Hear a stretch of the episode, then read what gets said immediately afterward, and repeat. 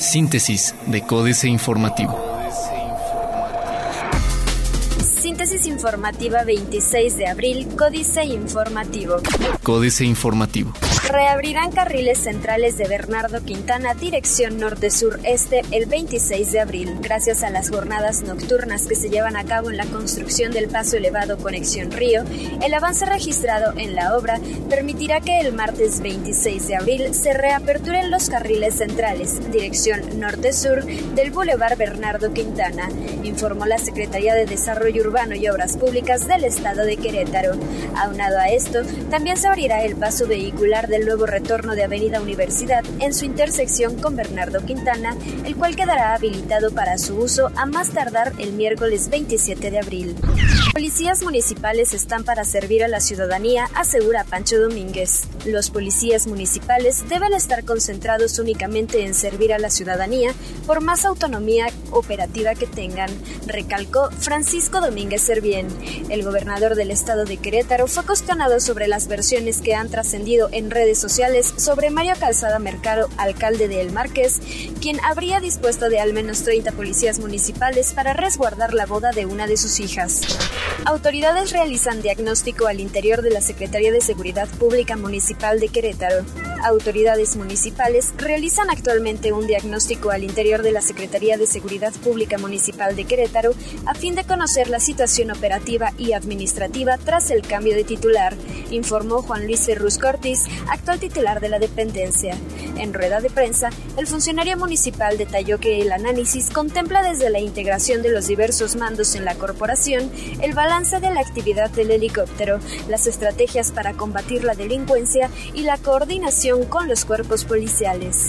PGJ de Querétaro confirma detención de presunto abusador de menores. La Procuraduría General de Justicia en Querétaro se encuentra trabajando para fincar responsabilidades en contra de un presunto agresor sexual quien habría abusado de varios menores en la colonia San Pedrito Peñuelas de la capital del estado. Alejandro Echeverría Cornejo, titular de la dependencia, explicó que esta persona fue detenida el pasado fin de semana y actualmente está bajo proceso. Diario de Querétaro.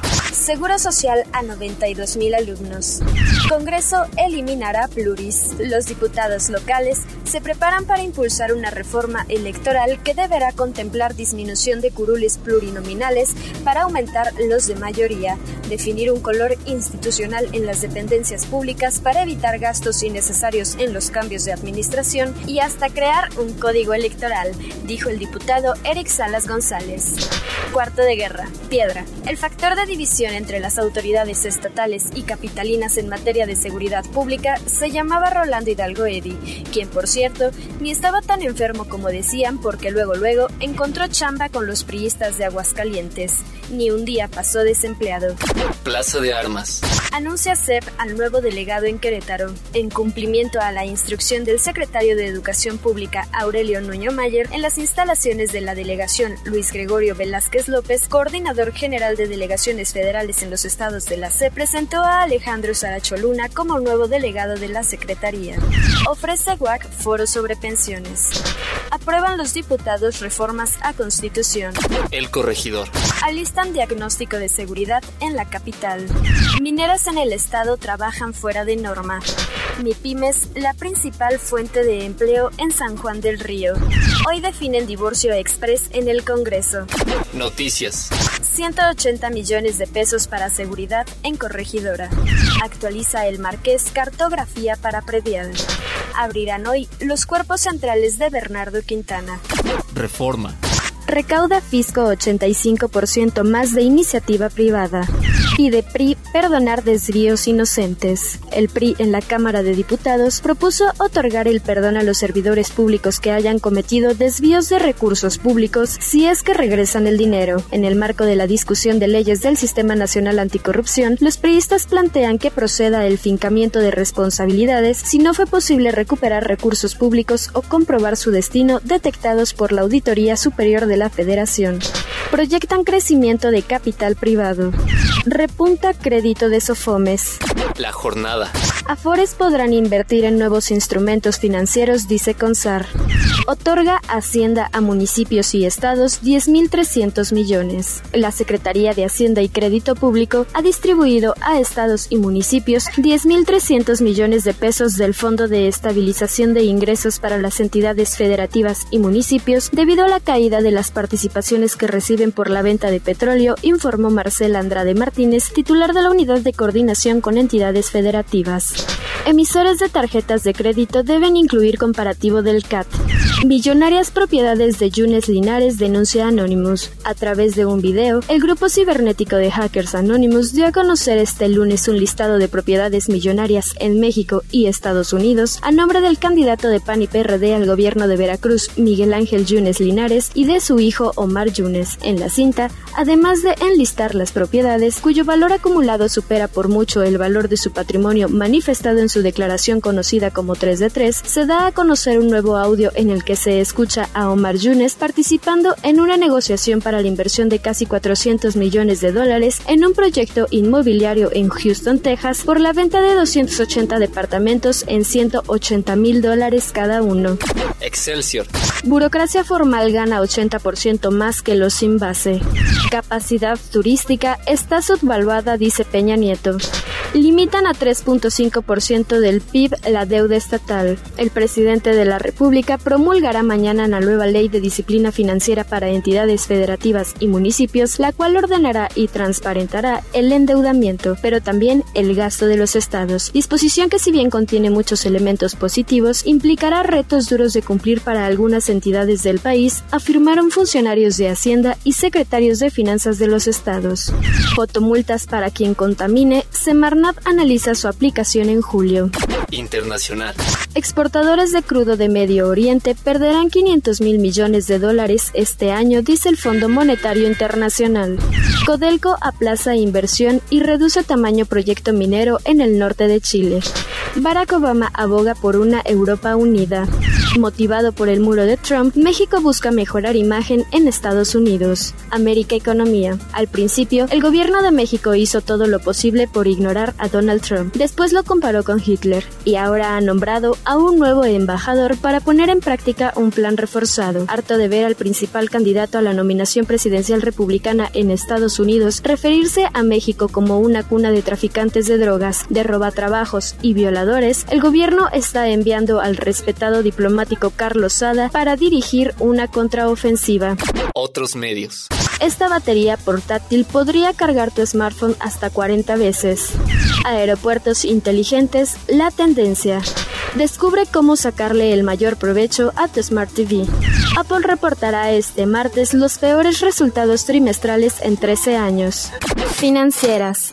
Dinero. No da resultados el Hoy No Circula Plus. Enrique Galván Ochoa. Está fracasando el Hoy No Circula Plus. Los índices de calidad del aire se mantienen arriba de 101 puntos de contaminación, lo que equivale a mala, de acuerdo con los registros de la Dirección de Monitoreo Atmosférico. Entonces los gastos, las molestias, las frustraciones de la gente han sido inútiles. El problema principal no es el tráfico de vehículos, sino la corrupción que se manifiesta en la expansión caótica de la megalópolis. México S.A. Olvidan mini ingreso Carlos Fernández Vega. Perdida en el laberinto de la burocracia gubernamental y parlamentaria, la supuesta voluntad política para incrementar sustancialmente el salario mínimo se mantiene en el cómodo olvido, mientras el poder adquisitivo del ingreso sigue a la baja. ¿Dónde quedaron las iniciativas para corregir el error? Como bien advierte el grupo de investigación sobre el salario y el empleo, las políticas neoliberales han devastado al país y a los trabajadores capitanes. Miguel Ángel Margain, el Día Internacional de la Propiedad Intelectual, el director del INPI lo celebrará hoy en un foro de fomento al patentamiento en la UNAM, la institución con mayor registro. En 2015, el INPI registró 18.071 patentes, principalmente de sectores farmacéutico, ingeniería e instrumentos de medición. Políticas. Astillero, sentencia contra San Juana, Julio Hernández López. El 23 de febrero del presente año, Marta Roselia Garibay Pérez, titular del Juzgado 69 de lo Civil en el Distrito Federal, condenó a la periodista San Juana Martínez Montemayor a pagar una indemnización al político Jesús Ortega Martínez, coordinador de la corriente perredista denominada Nueva Izquierda, mejor conocida como Los Chuchos, y a publicar en el portal, sin embargo, con costo para la propia periodista, el fallo judicial en su contra.